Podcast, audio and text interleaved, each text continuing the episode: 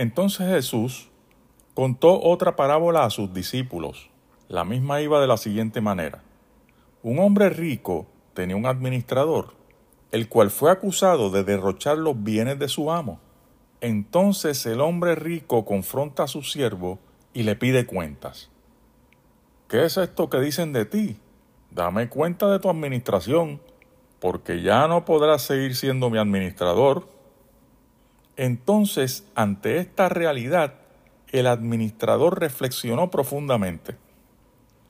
Me han despedido y no sé qué hacer.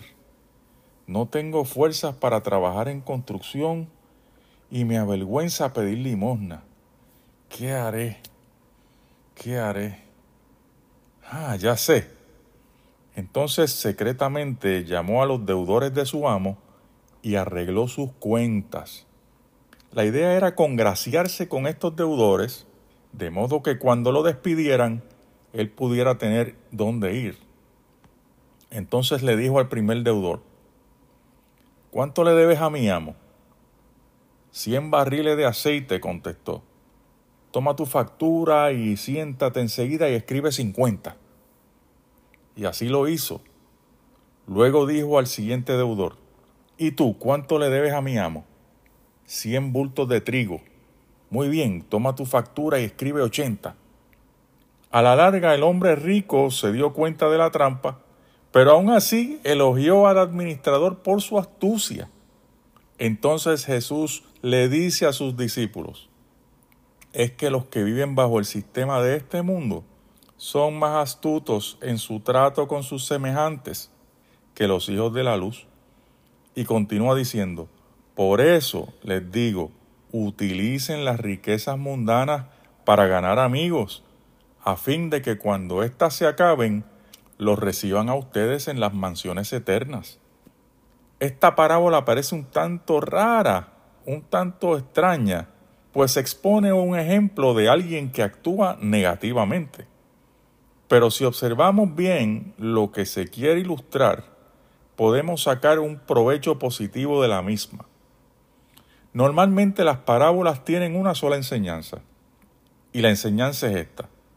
De la misma manera que el administrador utilizó su astucia y sagacidad para su beneficio futuro, el Señor le exhorta a sus discípulos a hacer lo mismo, pero en el sentido positivo.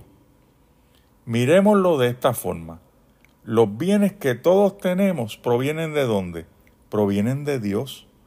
No obstante, uno pudiera argumentar, sí, pero lo que yo tengo lo he ganado con el sudor de mi frente, y yo puedo hacer con eso lo que yo quiera. Muy bien, pero ¿quién te dio la salud? ¿Quién te dio unos buenos padres que te educaron? ¿Quién te dio las oportunidades que has tenido? Al final uno tiene que reconocer que todo nos lo ha dado Dios. Pues bien, lo que Dios nos ha dado es para administrarlo para el beneficio nuestro y el de los demás. Dios espera de nosotros que utilicemos los bienes que tenemos para ayudar a los necesitados y extender la obra del reino de Dios. Utilizar nuestros bienes intencionalmente para tales propósitos es utilizarlos con astucia, con sabiduría y responsabilidad. Veamos tan solo dos ejemplos en la escritura. En Proverbios 19 y 17 dice, Servir al pobre es hacerle un préstamo al Señor. Dios pagará esas buenas acciones. Fíjese bien. Y en Mateo 10:42 dice, y quien dé siquiera un vaso de agua fresca a uno de estos pequeños, por tratarse de uno de mis discípulos, les aseguro que no perderá su recompensa.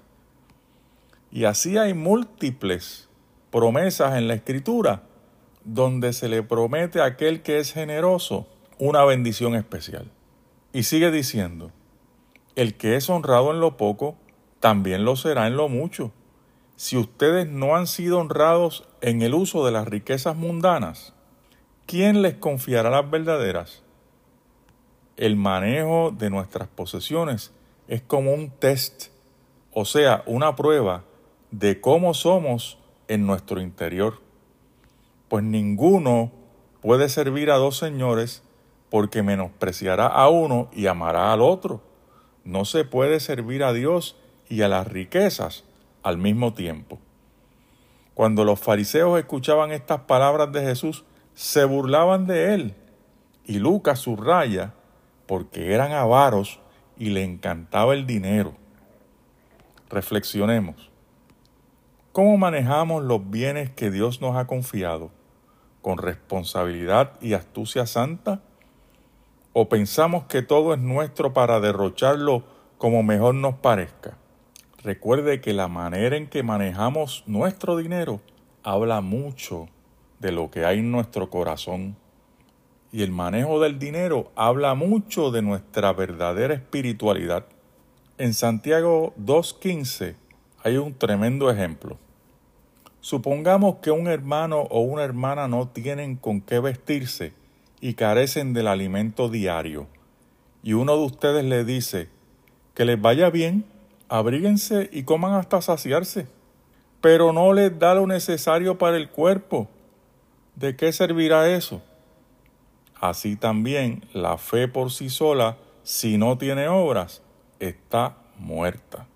Recordemos que algún día tendremos que dar cuenta a Dios.